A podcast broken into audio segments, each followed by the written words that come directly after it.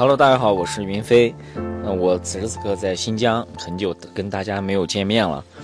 嗯，今天呢，有一位嗯小兄弟嘉宾做客我们一期一会的播客，嗯，跟大家打一下声招呼吧。大家好，我是老高。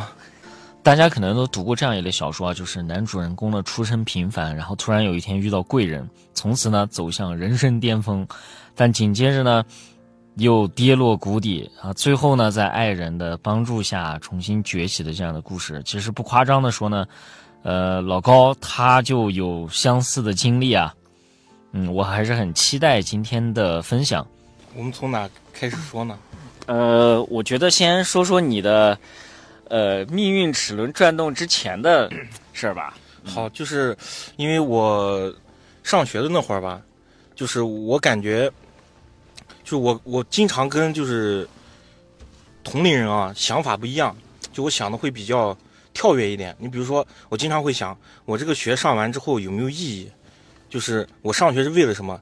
就是那会儿大家可能好像所有人都知道，就是上学就是为了挣钱嘛，以后为了有个好工作。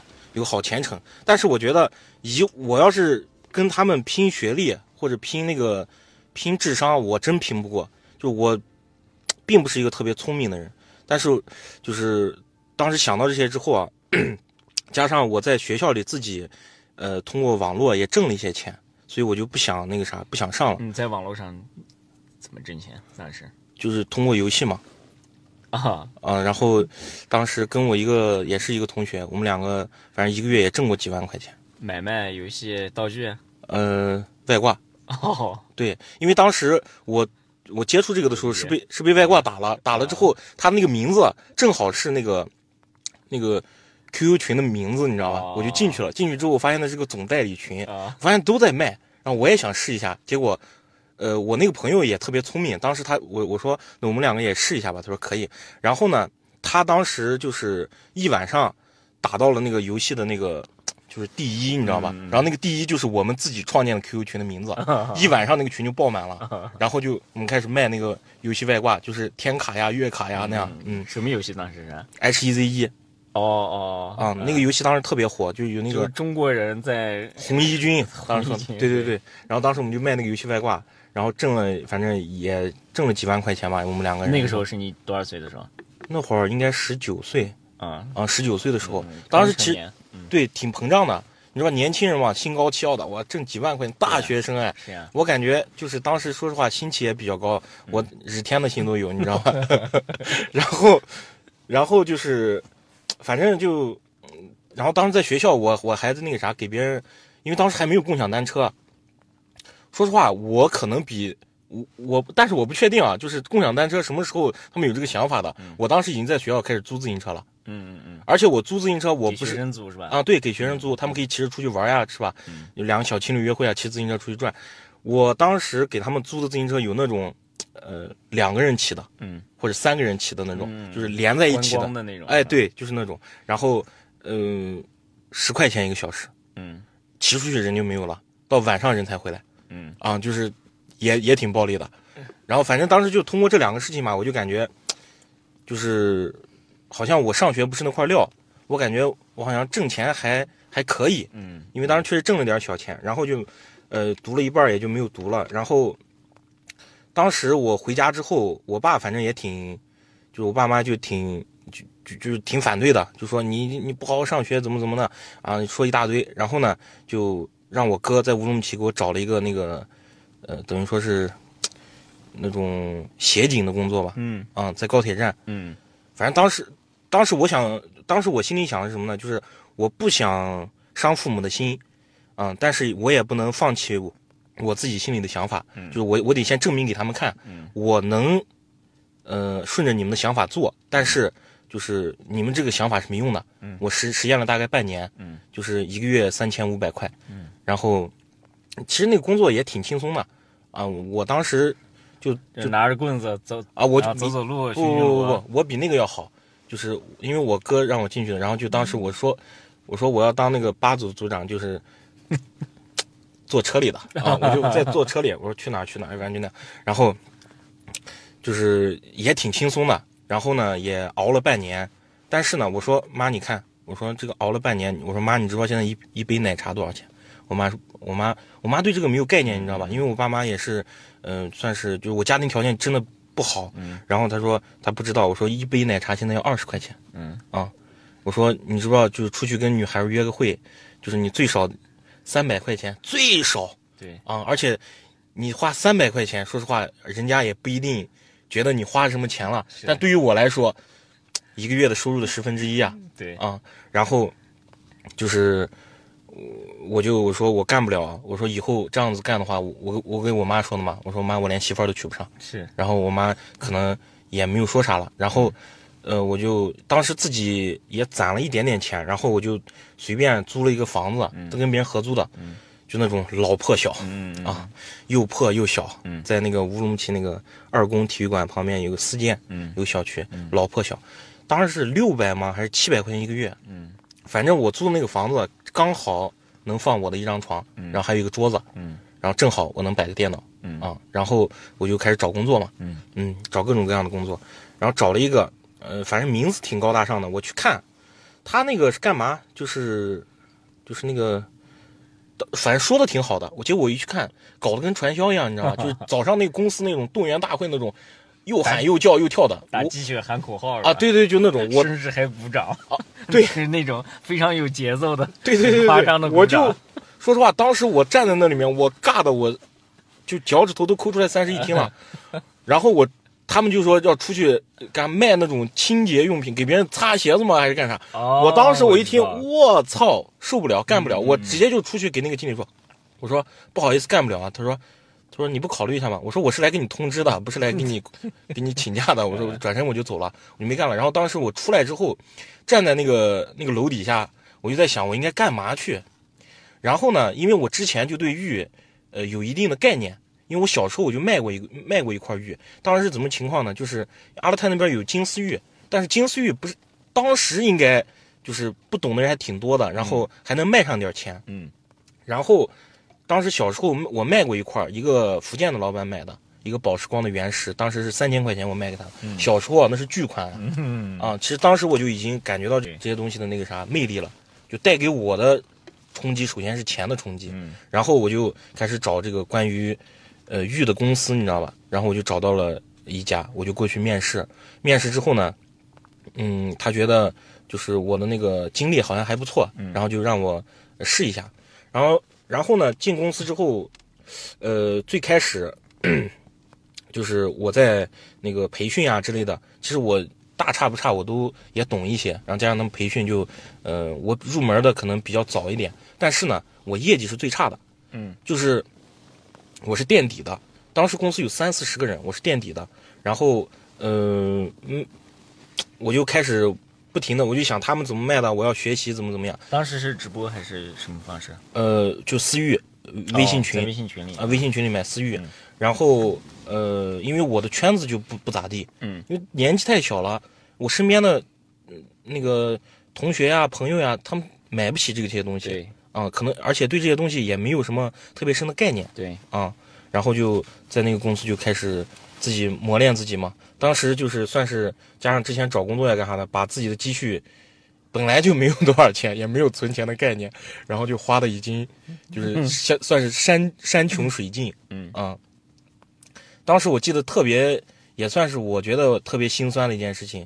这也现在想想也没啥，就是没钱吃饭嘛，一天只吃一顿饭。然后你想，我们晚上下班应该是十一点多，嗯十一点多公交车都停了，我只能打车。嗯然后呢，我打上车之后，呃，离我租房子的地方应该还有两公里。嗯我发现那个表已经跳到十二块了，但是我口袋里就我微当时微信里只有十三块。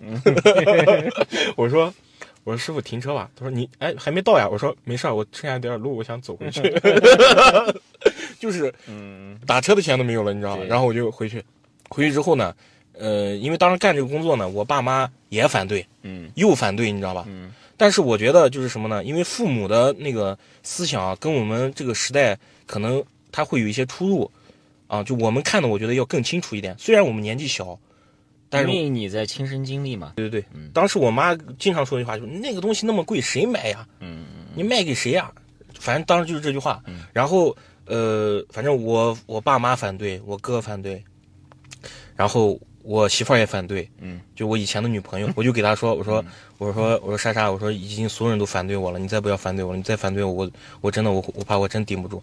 然后她就也就开始支持我，所以说那段时间，嗯，就是都是我我女朋友在养我，是她也是刚毕业，但是她有存钱的概念，嗯。她存了比较多的钱，然后呃就是一直接济我。啊，你看出去吃饭，我们两个约会出去吃饭，买啥东西都是他给我买，嗯，他过生日，我是我啥都买不起，说实话 一分钱都没有，挤不出来，你知道吧？然后我哥有时候也。然后当时我哥就说的，他说，嗯、那个你爸妈说了，就是你爸妈说了，因为我堂哥啊，他说你爸妈说了，就是不让所有亲戚给你钱，嗯，啊、混不好就滚回去，嗯啊，然后我哥就没事儿，我说哥没钱吃饭了，我哥给我发个二百的红包，嗯。然后过上几天哥没钱吃饭了，我又发个二百红包，就这样子过来的，嗯。嗯。反正坚持了有三四个月，就是一直在坚持。然后呢，当时公司也变动比较大，因为当时很多人不相信这个事情能挣钱。嗯。然后，但是，就是我当时心里有个想法，就是啥？如果这个事情很好、很容易挣钱的话，轮不到我挣。嗯，我当时是这样想的，对，所以我就想一坚持试一下，因为我觉得我年轻，我可以坚持两年、三年，我我可以试。嗯，就这件不这件事不行，我再换下一件嘛。嗯，当时我就抱着这种这种想法去试的。嗯，然后公司当时我记得倒闭了。嗯，就是老板发不下来工资了，然后公司人就全走完了，加上反正当时就剩我一个人了。老板看着我说：“你不走吗？”我说：“我说我还没我还我说我还没卖成过东西呢，我想试一下。然后然后当时这就算是我的那个就是一个启蒙老师了。嗯因为当时公司人太多了，他也不会注意我，也不会关注我，也不会教我，教我的都是比我早来公司的人，他们的其实能力在我现在看来很差。嗯，他就他开始亲自教我的时候，嗯我仿佛就开窍了。嗯然后呢，当时我记得特别清楚，我那一天我开窍之后啊，我一天当时挣了，第一天挣的是一应该是一千五百块钱。这个时候命运的齿轮就开始转动了，是吧？对，有人生中的这个贵人之后，嗯，我他应该就是亮哥，我们可以叫他叫亮哥。啊，亮哥啊，是亮哥亲自的提点之后，然后对就命运齿轮就开始转动了，是吧？对，好，当时他给我讲很多规则，很多事情，他会给我讲的很清楚。就是每天晚上，就是你可能不相信啊，两个男人每天晚上我俩能就从我在微信群那个拍卖结束之后，我俩能聊到四五点，嗯凌晨四五点，嗯就是从十一点聊到凌晨四五点，我俩可以什么都不干，就坐那儿聊。嗯，他会给我讲很多事情，比如说这个生意应该怎么做呀？他说生意不是简单的买买低卖高，说这是傻子都会干的事情，不是这么做的，等等等等等，给我讲很多，就是给我的感觉就是茅塞顿开，嗯就是打开了新世界的大门一样。我觉得我以前的思想想法都是太低级了，太非常低级，所以我挣不到钱，我真活该啊！但是经过他提点之后啊，就是在一起那个啥提点，然后我就开始那个有想法，有自己的想法，并且加上他给我的一些思想呀，我就感觉打开新世界大门了。然后就开始，说实话，那个钱第一天卖了，第一天就赚了一千五，一一千五。然后，呃，当时我们公司制度其实特别好，现在说出来可能大家不相信，应该是一一七年嘛，一六，我记不清几年了，嗯因为我数学不太好，就是反正当时我们公司是怎么发钱的呢？发工资的呢？日结，就你前你今天卖的，今天赚的钱今天到手，呃，就是不是你今天晚上卖的吧？第二天下午五点之前，你的你挣的钱就到账了。啊，就是不是月结是日结。所以说，就是我经常的，因为当时比较小啊，就是对钱也没有什么太大太多概念，就感觉赶快花，再不花花不完了。因为我的欲望也比较小，我没有想着买房买车，我就想着花。嗯，花能花什么？吃喝玩玩什么？你我的娱乐好像平时就是打打游戏，你知道吧？也没有特别呃那个花钱的消费，就感觉那个钱嘛，反正挺好挣的，嗯，也花不完，嗯啊，然后就是那样。反正我那时候最疯狂的时候，一天挣过十四万，嗯，我记得特别清楚，挣过十四万。我第一一次天啊，对一天挣十四万，啊，一天时间，嗯啊、一天挣十四万，因为当时我也挺懵的，你知道吧？就是有个有个大哥，他说他想买买一点东西，怎么怎么的，我说就是他想送人嘛，嗯包括自己想玩一些。嗯我他说，呃，因为他之前买过一些，然后就觉得我，因为觉得我挺靠谱的，然后我说行了，然后他就说大概要多少钱，我给他说，呃，就是说了一，就他他的预算和那个想法，我说大概五十万吧，然后他说行了，让他给我就直接第二天早上，他也没跟我说，因为是前几天聊的，他直接就打到我银行卡里了，打了五十万，嗯现金啊，我一打开那个手机，早上的时候那个你以为是诈骗短信啊，那个短短信我都我都我我那样懵了一下，我数了一下数字，你知道吧？就个十百千万那样数了一下，我我当时就是我操我操我操，然后激动的从床上就是你懂吗？就刚睡醒呃那种那种砰一下弹起来了，然后其实当时我看啊，我就那天挣了十四万，其实五十万挣五十万的和田玉挣十四万，在行业里面不低也不高，不高也不低，反正你卖五十万，你正常。不管你做什么生意，你卖五十万，你挣十四万都不算多，我觉得啊，正常的生意，对吧？然后反正当时 挺激动的，然后就是膨胀的已经不行了啊，反正见什么东西就是这个多少钱，这个多少钱，就特别膨胀。然后那个我那那个亮哥就也给我讲，你不要膨胀，怎么怎么样啊，说一大堆。然后我说对，也也是，他说年轻人说，他说人做人一定要有一怕，你如果没有一怕的话，你这个人就完了。嗯我当时其实不太理解什么意思，现在其实反而就越年纪越大，越理解他说的这话。人一定要有一怕，你没有一怕你就完了啊。嗯嗯然后还有一个就是我当时工作的时候，我第一次一天挣一万块钱的时候，嗯，我给我爸打电话，我说爸，我我我说爸，你明天带上妈来乌鲁木齐，请你们花钱，啊，因为我当时第一天挣了一万块钱嘛，因为我当时我感觉钱天天都有，花就行了，因为花完明天还有，明天花完后天还有，就感觉每天就是跟去银行取钱一样那种感觉。啊。然后我爸就是孝敬妈妈就是这么简单，就这么暴力。然后当时我其实我第一次挣，我刚挣到钱的时候，第一次挣了一万块钱的时候，我先是给呃亮哥的就是嫂子，嗯、买我说我说我说我说甜甜姐你喜欢什么口红，我给你买个口红，然后给亮哥买了一条烟，啊，其实我当时给他们送这些东西啊，并不是因为我就是想那个舔领导呀或者怎么样，其实并没有，你发自内心的，对，发自内心想感谢他们，真的是因为没有，如果没有他教我呀，讲这么多，对吧？我挣不到这个钱，啊，我知道自己有多大能耐。然后呢，就是我又给我爸说，我爸说行，然后结果我爸自己来的，我妈没来。我说为啥妈不来？他说，他说我就过来看一下你，真花你钱。我爸怕我进什么传销呀之类的，你知道吧？就是你知道父母特别担心孩子，不求你能挣多少钱，你一定要人要安全，不能走歪路。对，然后他我还把他带到公司去看，当时公司特别大，呃，就是我们把一个体育馆包下来了，嗯，就特别大一个体育馆。你想一个公司前面篮球场，后面足球场，然后那个中间我们搭的三层楼啊，就特别大一个体育馆。我爸看完之后就放心了，然后就走了，啊，其实也也没花多少钱，然后给我我我给我爸买衣服，给我妈买一些化妆品啊之类的，对吧？就就反正就是就是这样。但是这其中有很多都是那个啥，就是公司就在乌鲁木齐那几年，当时是公司，反正我就记得不是在倒闭，就是在倒闭的路上。虽然我能一直挣钱，倒闭了多少次我已经数不清，就已经数不清了。嗯，嗯，为什么？你觉得当时？我现在想想，可能就是亮哥他的那个心太大了。嗯他其就是我，我跟你说，你可能不相信，嗯就听众朋友可能也不相信，嗯就是你作为一个销售啊，嗯比如说这个东西，呃，利润是一百块钱，嗯公司给你五五分账，嗯第二天就发，啊，然后一年公司的房租都得八十万，然后你公司有时候都人都招不上。啊，然后就是亮哥跟跟你那想法也是一样，钱随时也都能挣到，对。公司不缺这个钱。啊，对他他呃他跟我说的是啥？我不靠你们这些东西挣钱，你们这些钱我也看不上，我不靠你们这些东西挣钱，嗯。你跟我怎么分呢？因为我我是部长，嗯呃但是是就也算是当时的副总，你知道吗？嗯啊，就是其实说是部长，其实就是副总，没啥区别。对，啊，我俩天天就开会，我俩也坐一块儿啊，就是我，他跟我三七开，他三他三我七，就是就是这样子，你知道吧？所以说，就是当时那个公司的状态嘛，不是特别好。说实话，就是一下子铺太大了。然后呢，我们当时也没有想，就是他我们也没有想到，包括亮哥也没想到，就是我们招不上人，嗯，就这么好的工作为什么招不上人？你知道吧？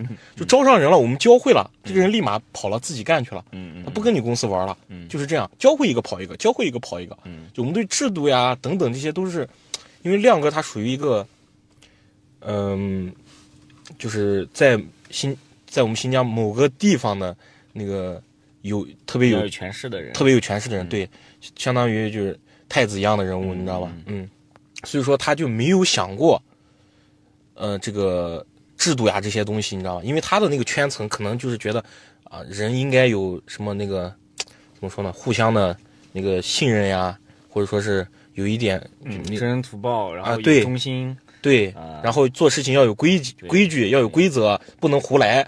但是他发现，这就我们教的学员呢，教会一个跑一个，教会一个跑一个，根本谁跟你玩这个啊？你想多了吧，对吧？没人就是被人性对，狠狠打脸。狠狠打脸。嗯啊，然后我们在乌鲁木齐也是，就是别人开公司是越开越大，我们是越开越小。嗯，然后最后乌鲁木齐开不动了，当时我们就又跑到那个深圳去。嗯啊、因为当时其实我想想，就是呃跑到深圳去，你知道当时带了多少钱？开公司去了，我们去深圳，你猜一下？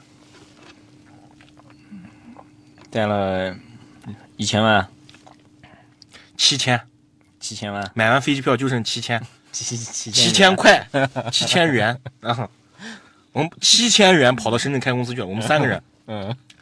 呃，剩下一个是木工，就是他，就焦总说装修的话，他能帮上忙。啊，就我们，我们那个啥，我们那个七，我我们就拿七千块钱去了，买完飞机票只剩七千块。嗯。然后当时乌鲁木齐公司也是接近倒闭的状态，嗯然后我们我们三个就飞过去了。然后过去之后，嗯，就开始那个啥，嗯，就开始找那个写字楼嘛。嗯我们先去南山区看的，嗯发现啊租不起，我操！然后我们又跑到那个宝安区，嗯，嗯宝安区偏一点嘛，就房价低那个租金低一点。然后，嗯，在旁边写字楼看好之后，我们在旁边，呃，就是开了个开了个酒店嘛。然后我们我们三个住住在那儿之后，我就说我说亮哥咋弄呢？这个没钱了晚上，就是 那个就这么点钱对吧？我说我说我们为啥要去看那个房子啊？我说我们现在没有钱啊。教授说你不管，然后 就亮哥说你不管，然后我们就看看完之后，呃，就是他当时去看那些跟那些中介啊去看房的时候，我感觉他那个身价没几个亿，就是 说不出来那话啊，对，就是反正也选不到那房子是吧？啊，对，然后我就说行吧，然后我就，嗯我们当时看完之后等了一个星期，这个一一个星期在干嘛呢？就是我在卖货，嗯我们当时带了很多货，我就一直在卖，卖了反正卖了有，嗯二三十万的货，嗯。然后，哎，有钱了就可以开了，开了之后呢，那当时你们没公司没没门店，你们怎么卖的呀？大街上不是涨上票吗？微信群啊。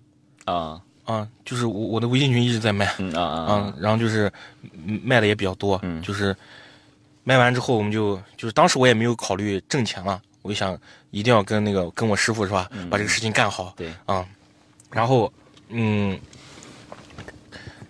那公司开开起来之后啊，然后呢，呃，就就开始招人。当时我在想，我说，因为我第一次去深圳，嗯我说我在想能不能招上人，不会跟乌鲁木齐一样吧？然后我问那个中介，就当时也不是中介，就当时那个我们租那个写字楼的物业，啊，我说能不能招上人？那个物业的人跟我说，明天他说你看啊你们这儿离地铁地铁口近，嗯明天你出去看一下，你知道早上你吃早饭的时候，我出去一看，那个地铁口那个人排的好几公里啊，感觉有。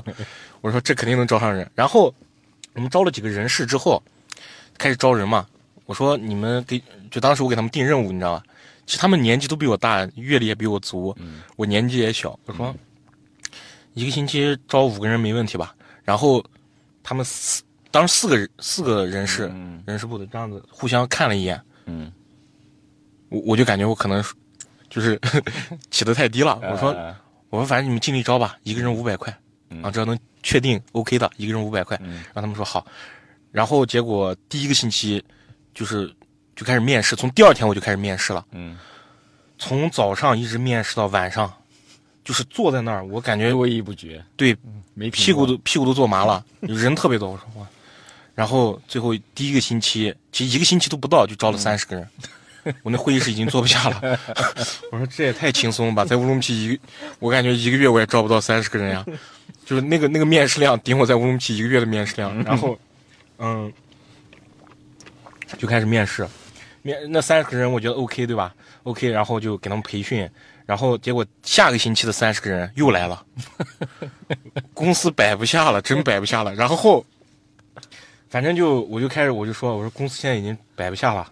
我说我说你们可以这样，就是拿着货回家卖 啊，然后你你们就一人给上呃一万块钱或者两万块钱押金就行了，因为那货也比较贵嘛，他们拿货一次拿特别多。嗯有些人抗拒这个事情，他害怕我们跑 啊，就因为你给我钱嘛。我说这个，我说我我当时我是这样说的。这也是亮哥教我说的，说做这个事情一点门槛没有是不行的。嗯啊，你们想交就交，不想交就走人。对，然后他们就走了，有些人走了，有些人留下了。嗯，然后反正就是因为摊子铺太大了，然后反正各种费用，一直到我看啊，十月一号，嗯，这就是我们的那个滑铁卢啊，深圳滑铁卢来了，那个他们要休息，就是我。可能在新疆没有那么重的观念，你知道吧？在深圳观念特别重，就是他们一定要就是放假放假。我的意思，我说这七天不能放假，因为你你们如果放假，那个那个啥，就是嗯，那个叫啥？就销售的旺季嘛。其实这七对这七天你们都休息了，对吧？因为顾客休息了嘛。对，顾客休息了，而且就是你们通过这七天也能挣不少钱，对吧？不好吗？我说有钱什么时候不能去玩？非要国庆的时候去玩？但是他们不这么想，一定要休息。好吗？再加上，因为我们之前我们想的是十一、十月、十月这个假期，十月一号这个假期，我们想大卖一场的，进了好多货，然后加上也没钱了，然后又又要发工资了，当时一下就压得喘不过来了。然后十月一号过来之后，嗯，就是发工资，就我们就拖了几天，嗯，就就直接就翻脸了。嗯，就我记得就拖了两天嘛，三天。嗯，人事部呀，包括那些所有的就开始翻脸了。嗯，包括那些就是我们招的学员对吧，培训的都翻脸了，就是一定要发工资。我说你，我说再过几天，他们就翻脸了，你知道吧？然后我就把人事，我说，当时我也挺意气用事的。我我问我说亮哥怎么办？他说你看着办。我说我看着办。他说对你看着办。然后我我就直接我说把人事部的工资发了，让他们走人。然后人事部的工资一发。人事部的就走了，然后那些学员要发工资，我说这样公司现在没有钱，你们去库房挑货吧，反正我也给你们交了，库房都是底价，你们也都知道我的成本是多少，就是你他们的其实就一个月，很多人就是一个月的工资嘛，嗯，就基础工资就两千块钱嘛，我说你们去挑两挑三千块钱的货，嗯啊，然后不同意，反正当时有四五十个人不同意，他们，我没见过这场面，说实话，我有点发抖，嗯，我说我不同意是吧？我心想，你们要狠，我比你们还狠。我说你们不同意是吧？他说不同意。我说好。我说那你们去告我吧。让他们去告我了，去劳动仲裁。第二天，一群人，我乌泱泱的一片呀，进来带着劳动仲裁的人过来，说，嗯，你是高先生是吧？我说啊。然后他说，说这个我们是劳动仲裁的。我说啊，怎么你说？然后然后我说，我说你等一下，我说你先看合同行不行？然后拿出来合同之后，因为我在乌鲁木齐吃过合同的亏，嗯我签的是产品代销合同，我没有跟他们签劳劳务合同。劳动仲裁人一看说：“嗯，高先生的合同没有问题。” 然后他们外面的四五十个人就愣住了呀。然后结果他们不服，去把劳动仲裁的人给告掉了。然后，其实我因为我有一点那种，就是我不想丢新疆人的脸，你知道吧？我我我就给他们说：“我说你们去库房挑货，其实我完全可以不给，我申请破产嘛。”对啊，然后那个，但是他们不同意，就有几个非要非要闹这个事情，因为。其实本就没有多少钱，然后我说行吧，那个我说我我当时就在想，嗯，轮到我当资本家了啊，今天轮到我玩你们了。然后他们说，然后过了一会儿，就他们反正燃了好几天，然后还有好多人在楼下守着，怕我们跑路，你知道吧？我的天，搞得跟谍战片一样。然后最后我说那个那个啥，我说你们那个，反正你们想想想闹就继续闹吧啊，因为我不违法，我是合法的。然后那个呃。就是有有几个人过来服软了，说那个高总，我能不能去库房挑几个货？我说不能，晚了，不能调，现在不能调了，早让你们调干嘛去了？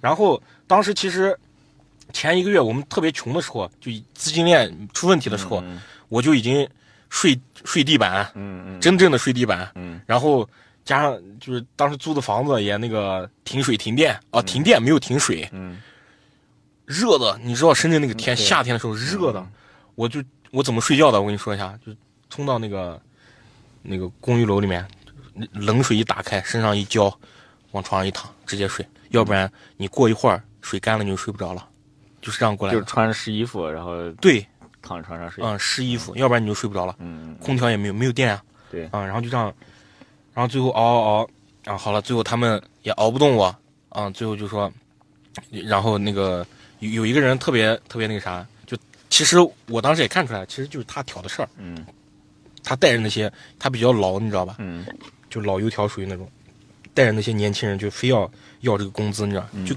就两三天没法子就要闹这个事儿，然后我就那个啥，我就我就说，那个好好吧，那你们就那个闹吧。然后最后他问我，他说高总，你这个钱你到底发不发，给不给？我说我没有钱现在，那你有钱了给不给？我说给呀，肯定会给你的，你相你相信我。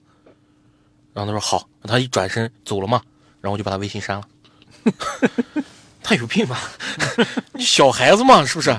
然后那个，我当时其实这件事情对我成长挺大的嗯啊、然后我们从深圳失败之后，我说不行，深圳水土不服，吃不惯也睡不好，这个天气也不不合适。然后亮哥说：“那我们换个地方。”我说：“去哪？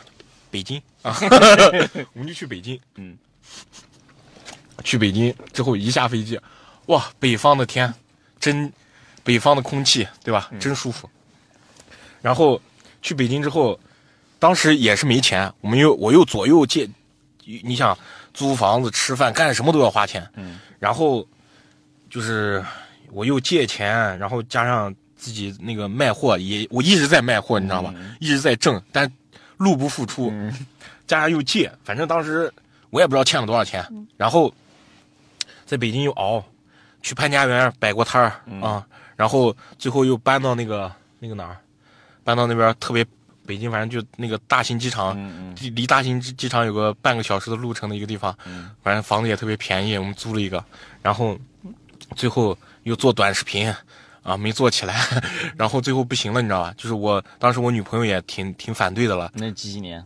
疫情前是吧？疫情之前，嗯啊，就疫情发生的那年，嗯一那年夏天的时候，在秋天在北京的时候，然后反正折腾了也几个月，最后我女朋友也不同意了，就是说你这样再折腾不行了，说你你看就你一个人在挣钱怎么怎么样，然后呢说你看你付出这么多怎么怎么怎么的，我说，因为他他可能会觉得就是亮哥只是教会我了，但是我这个知恩图报报的有点大了。嗯嗯你知道吧？就是我把我挣的钱全部都扔进去了，然后再加上那个我又借钱往里扔，你知道吧？他说你，他说你自己挣钱往里扔没问题，嗯，你借钱再往里扔就有点太那个啥了，就说我有点魔怔了，你知道吧？嗯。然后最后反正就，呃，跟我就闹分手嘛之类的，我就从北京飞回去，嗯。飞回去把那个就安抚好之后，又从北京飞回来，呃，不是从从乌鲁木齐飞回北京，然后在深圳的时候也也是这样，你从深圳飞回去，其实就已经很穷了，但是那个时候经历事业和家庭双重压力。对那个叫麻绳专挑细处断，你知道吧？那个什么厄运专找苦命人啊，就是那种感觉，就哪儿都不好了。然后，反正当时我从我从乌鲁木齐又回北京的时候，我就给那个亮哥说：“我说亮哥，我得回乌鲁木齐了。”我说：“嗯、我坚持不，我我说我坚持不下去了。”当时我其实我我我当时没哭，给他说的时候我没有哭，你知道吧？嗯然后那个出，我收拾好东西之后，一出房门我就哭了，嗯就是，呃反正越往下走，哭的声音越大，然后就，哎呦，情绪有点不对了。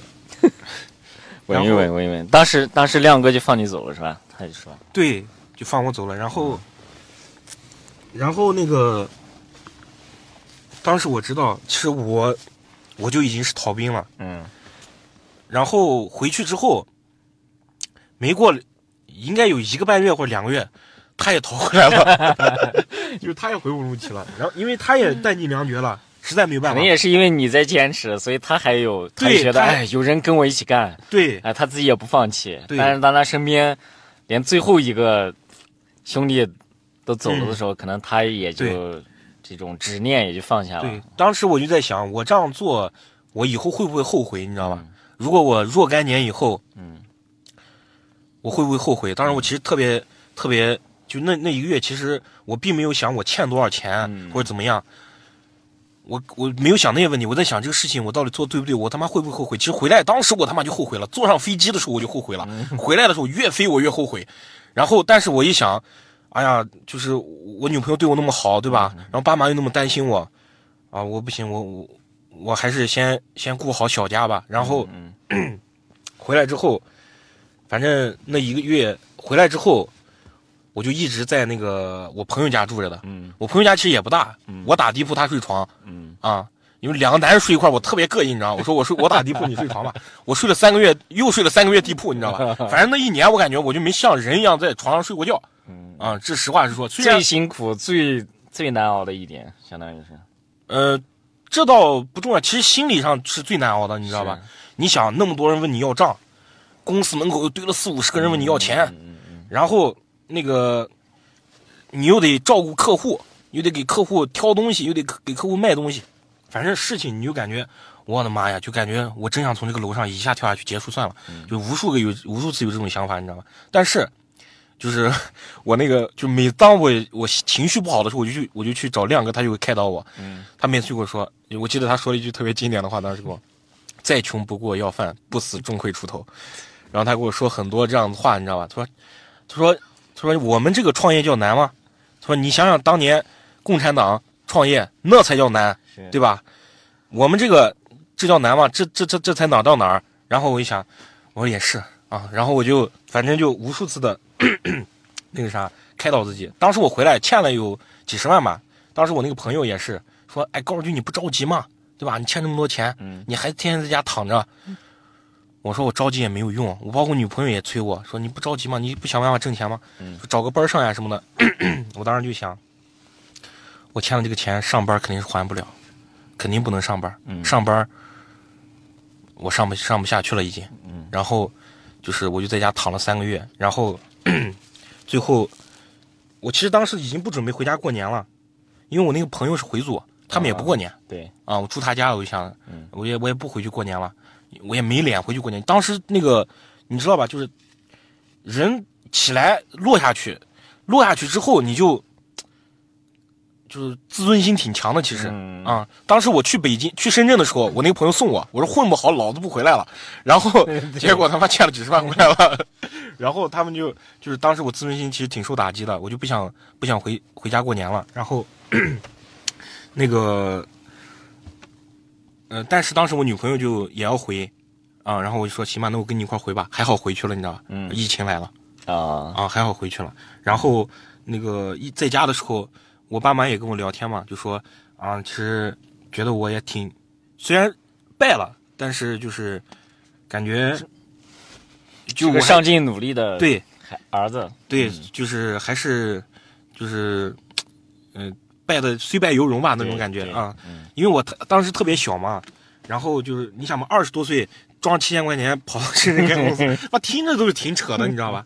然后当时我就我就说啊，我爸我妈就跟我说让我呃那个啥不要不要难受什么怎么的。嗯你想嘛，当时我我我没钱嘛，我说妈。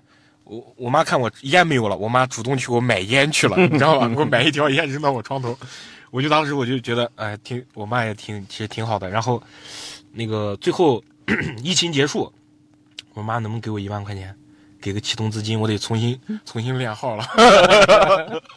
然后我妈就说：“我说我妈就当我借你的。”我妈说：“行吧。”然后然后我妈就给了我一万块钱，我就又带着我女朋友又来又来乌鲁木齐了，然后又开始卖，就是我当时那时候开始就是直播嘛，嗯但是呢，直播这几年，因为我我算是也算是跟那个合作似的，也不是我自己完全自己干的。嗯这个这个活干的我其实不爽，嗯也不舒服。嗯就是我大概说一下我的那个工作，就听众们可以听一下我大概的工作的流程。嗯每天晚上直播个三五个小时，嗯啊，到现在可能每天只直播两个小时。嗯然后呢，直播地方就我下楼就到了，嗯，就特别近，啊，然后就是属于钱多事儿少，离家近。离家近，啊，然后精简版的，再再好一点的，钱多事儿少离家近，嗯。每个月挣几万块钱，嗯。五万呀，就我一个月挣个五万呀、十万呀那样的，但是没有以前的感觉了，嗯。就是已经麻痹了，你知道吧？嗯。我也没有以前那种闯劲儿了，我感觉，嗯。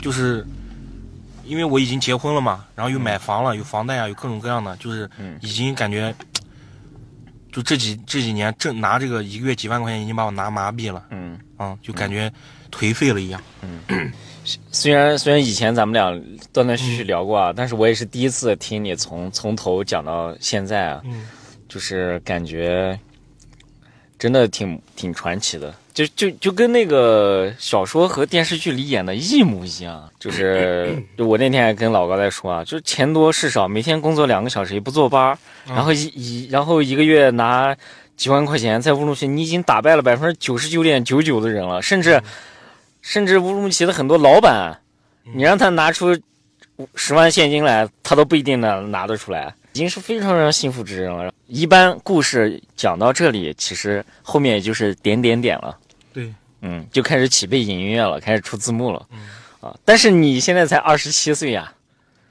对我还没到二十，还没到二十七岁，二十六，四月份才二十对，七对。就是就是过去的这七年，嗯仿佛普通人的大半生走过了，对，嗯有有有一种那种感觉，但是就是我怎么形容呢？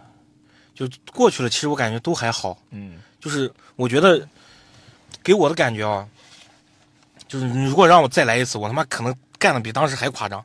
跟亮哥就是现在也联系，嗯经常也联系，然后但是他的想法比之前更夸张。对这个，因为我呃经老高的引荐啊，我们也见过面，我也知道，就是他确实跟我们一般人想的不一样。嗯嗯，他也是马斯克这样的人嘛。嗯嗯，这也是我的偶像，就是他的想法很很好，然后很大嗯啊。当然，在这个里面，就是嗯、刚才老高的介绍里面，我们也能大概能够窥探出，就是亮哥是一个怎么样的一个人，可能就是在这个一些细节上面，就因为行稳才能致远嘛，就是在这个稳上，可能他缺少一些助手或者是一些运气吧。我其实也挺好奇的，就是在你经历这么多之后，呃，你自己的生活和你身边的人都发生了哪些变化？我跟我媳妇儿，我觉得有有有可以有故事讲，因为我俩从小就是发小，算是、嗯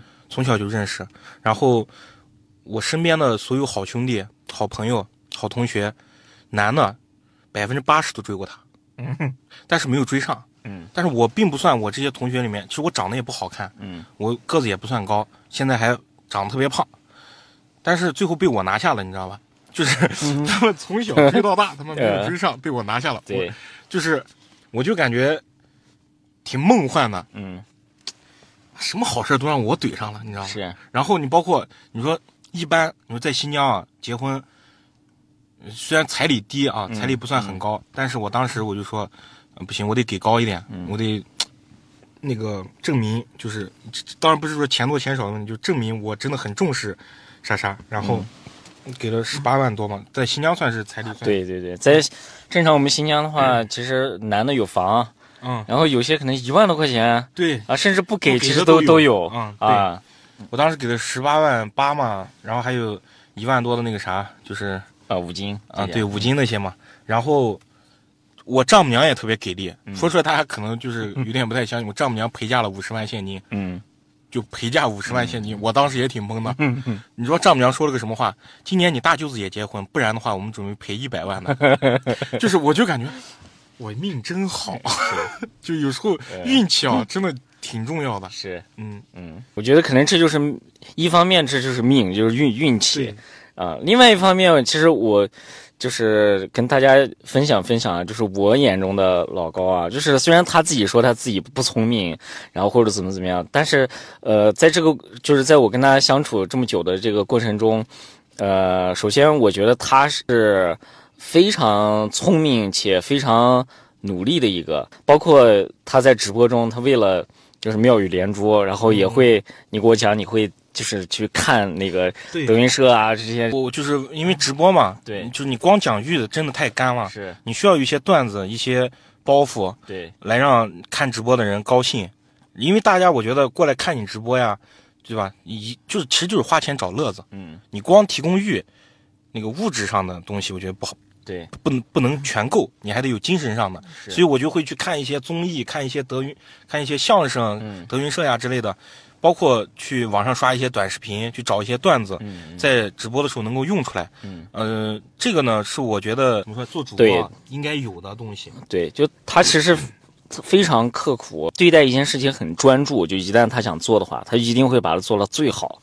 这个我觉得也是之前那么多机会你都把握住，我觉得很重要的一个原因。我也问你几个问题啊，一个是说，就是现在这些年轻人，因为现在工作也不怎么好找，嗯然后很呃很多年轻人就是他，嗯，很迷茫。那现在也在工作中，呃，很痛苦。你站在他们角度，你会提供什么样的建议，或者你怎么来 思考这件事儿？就首先我看待我同龄人啊，因为我跟同龄人其实很少聊天了，现在、我接触的都是比我大的。嗯同龄人在我看来，现在就是首先我们说钱这方面，嗯不欠钱都是好的，嗯这是实话。就我同龄人之间啊，不欠钱都是好的，嗯能够自己挣钱不拖累父母的，嗯那已经是优秀了嗯啊，非常优秀了。嗯就是说，现在很多人年轻人的迷茫的点是啥？就是首先最简单一句话就能解决，那个 一富解千愁。嗯就就是钱的就是缺钱就是缺钱。嗯 其实想想这个问题，就是你你包括我，我为什么会选择和田玉这个行业？嗯，因为我喜欢这个行业，我就想砸破头我都得，我都得进到这个行业里面，嗯，去干自己喜欢的事情。其实年轻人也应该这样，你不应该说是按照谁的方向，或者比如说父母给你安排的，或者说是你你学的哪个专业就应该去干什么样的工作。嗯我觉得并不是这样，我觉得就是应该去干我们自己喜欢干的事情。嗯，干不成就干不成了，嗯，能怎么样？对对吧？你现在我我没有听过谁穷到饿死吧？嗯，没有吧？对不对？你就对自己狠一点。如果你不够狠心，那最后结果就是朝九晚五。我觉得就是你首先你要看自己爱好是啥，然后你去干这件事情就好了。就我们要享受这个之间的过程。就是我有时候就是感觉，其实那时候在深圳、北京就挺享受那个 翻盘的、想翻盘的那种感觉，你知道吧？嗯嗯，去干就行了。就亮哥说的那句话一样，再穷不过要饭，对吧？对不死终会出头。就是嗯是。好，然后第二个问题就是，我们，今天聊你人生经历很多啊，然后和田玉方面其实聊的很少，但是老高在和田玉方面是特别特别，呃，专业的一个人。呃，他也是我觉得整个这些直播平台里面卖高货，就我们所谓的精品和田玉，也就是我们真正值得买、值得收藏的和田玉最多的一个。嗯、你觉得你有什么秘诀？就凭什么大家都在你这里买高货？因为首先我就第一点就是专业嘛，啊、第二点就是我很我很真诚，因为我觉得能掏能买得起那么高那么贵价格的人，他的智商一定不低。嗯我不喜欢给别人玩脑子，因为我觉得玩我可能也玩不过他，对，那我干脆就不玩，我就实话实说，嗯。啊，就是介绍任何东西，包括它的细节呀、等等，就是展现我的专业性，然后让这个大哥买的时候放心，对嗯。吧？因为买玉大家其实最最经常想到的问题就是假的，都可能第一想到的不是品质问题，是真假，嗯，对，啊，我会给，就是我会先教会大家，嗯，教会了之后，你自己也就懂了，懂了你就敢买了。你不懂的情况下，你是不会买的。一个石头，花几十万、几百万去买它，有可能有些人会觉得太扯了，不就是个石头吗？对，是你不懂的时候都是这样想的，你懂了之后觉得，嗯，真好，就这种感觉。啊。所以说我就会先教，教会再卖，因为卖这种精品的和田玉很麻烦，真的很麻烦。是的，一个是价格贵，一个是你得把你客户得懂，嗯，所以说就这两关你如果然后再加上对你的信任，对这三关如果你都攻破了，很好卖的。是的，就是你包括有时候我直播的时候，我会刻意的去逃避一些话题，比如说捡漏，很多人讲捡漏呀什么的，我直播的时候从来不会说这些话，因为精品和田玉不可能是捡漏得来的。嗯、稍微有点智商的人都能想通这个问题，包括性价比这个词。你看性价比这个词说白了就是不够好才会有性价比，够好的怎么可能会有性价比？对，任何东西都一样，房子也一样，是，对吧？你像那北京海淀区的学区房有性价比吗？对，你给我找一个有性价比的，我看一下。对，不可能有性价比，对不对？你你干到大兴机场有性价比，对吧？所以说其实，其实大家各行各业想想自己所在的行业，嗯，有没有真正性价比的东西，其实就知道了。不可能有，是的，绝对是那个一分钱一分货的。所以说，就是我在卖这些东西的时候，我就会呃给大家讲，而且更何况，就有些人会跟我说啊，那个高总有没有有性价比点的观音牌子？我说哥，你都买石头了，还跟我讲什么性价比？是是这样吗？对吧？你都买石头了，你给我讲什么性价比啊？对对吧？所以说 而且就是因为我卖精品是什么原因呢？其实，在和田玉这个行业，卖精品的不挣钱。说出来大家可能不相信，卖精品是不挣钱的，卖垃圾卖就是卖卖假货，卖假货、卖嗯差货是最挣钱的，是的，因为它受众面广，然后没成本，成本低。嗯，就是你想，你卖一个精品的和田玉，十你十万块钱买了一个原石，你卖十二万，就已经很不错了。对，你想想你，你如果一个呃品质特别差的镯子，三百块钱进价卖一千五，你想一下这里面的那个差距，就你卖你可能卖几个卖十个这样子三千呃就是一千五的镯子，你就能挣别人一个十万块钱和田玉的利润。对，这也是网上很多这样的和田玉直播间，就是一次掏出几十个镯子啊，嗯几十个同样的东西对啊，然后卖的看似也比较便宜，有性价比，他们其实是更暴利的存在。对，就是我刚开始接触商业，就是卖东西，我就感觉就是骗，能骗出去，你就是厉害的，嗯你这个生意就能做好做大，就能挣到钱。你不骗，你实实在在的，你就不适合做生意。对，但是我到现在为止，我都我都想站着把钱挣了，我不想就是骗，通过骗来挣钱，嗯我只想通过正当的，就是呃讲清楚品质，讲清楚呃价格啊，然后它应该是大概是多少钱，我要我我会挣多少钱，我都会讲清楚的嗯啊。比如说这个东西十万，我就要挣两万，你不让我挣，我就不卖啊，就这么简单。因为这个东西确实值这么多钱，它值十五万或者是十三万、十四万，我们能看到这个价格，我只挣两万，你让我挣我就卖啊，你不让我挣我就不卖啊。你就是我我就有时候可能就已经被被这个互联网搞得就已经有点极端了，你知道吧？对，就心里我现在我都我都想检查一下，我的妈呀！行，嗯，那今天时间也差不多了。其实总结一下，我觉得，嗯，像老高他这样的奇遇，然后还有他现在这样的一个这种程度，呃，其实大家可能看到的是说他遇到了贵人，他有这些。嗯，很幸运的一些瞬间啊，但其实我看到的实际是是他放弃和愿意承受的东西，比如说，嗯、你最开始你愿意放弃父母找的工作，嗯呃，我们先不论这工作是什么，其实大家可以想想，你你愿意放弃你现在这份稳定的工作吗？其实那份工作跟你当时找那协警的工作其实是一样的，一样的性质。对啊、如果你不放弃，哪有你现在玩和呃就做和田玉的今天啊？嗯啊，这包括呃当时跟你的这个女朋友嗯两地分居，然后包括你甚至愿意给呃你的亮哥你们公司嗯借钱几十万投入在里面，大家可以想一想，这是一个二十多岁出头的人做出来的事情啊。我们我我现在可能已经快我三十多岁了，我我都不确定我能做出这样的事情。那我想想，大家愿不愿意就是放弃老高之前敢放弃的东西，去追寻真正自己热爱的事业？这件事情，我觉得是更难能可贵的，也更值得我们自己去深思，呃，去思考的一件一一个东西吧。我觉得这也是呃老高这次能做到今天很重要的一一件事情。嗯，那呃，关于和田玉，今天我们讲的。不多，但实际上我相信观众朋友们，呃，也会有很多的想法，比如说，哎，和田玉到底怎么去玩啊？然后新手应该怎么样去做啊？然后我也很想知道，比如你为什么呃对和田玉情有独钟啊？包括和田玉这个行业，我觉得它也是很传奇的一个行业，里面有非常多的有意思的一些东西。那这些东西我们留到呃下期有机会吧，我们看看咱们听众朋友如果对和田玉方面有感兴趣的，然后大家可以在我们。这个博客下面去留言，然后也可以在我们的粉丝群里面，大家可以去找呃找我云飞来讨论。如果大家嗯感兴趣的多的话，呃，我们可以考虑我们再录一期和田玉相关的一些东西。嗯，哦好，今天的一期会我们就到这里，感谢老高，好的，大家再见。大家再见，嗯，再见。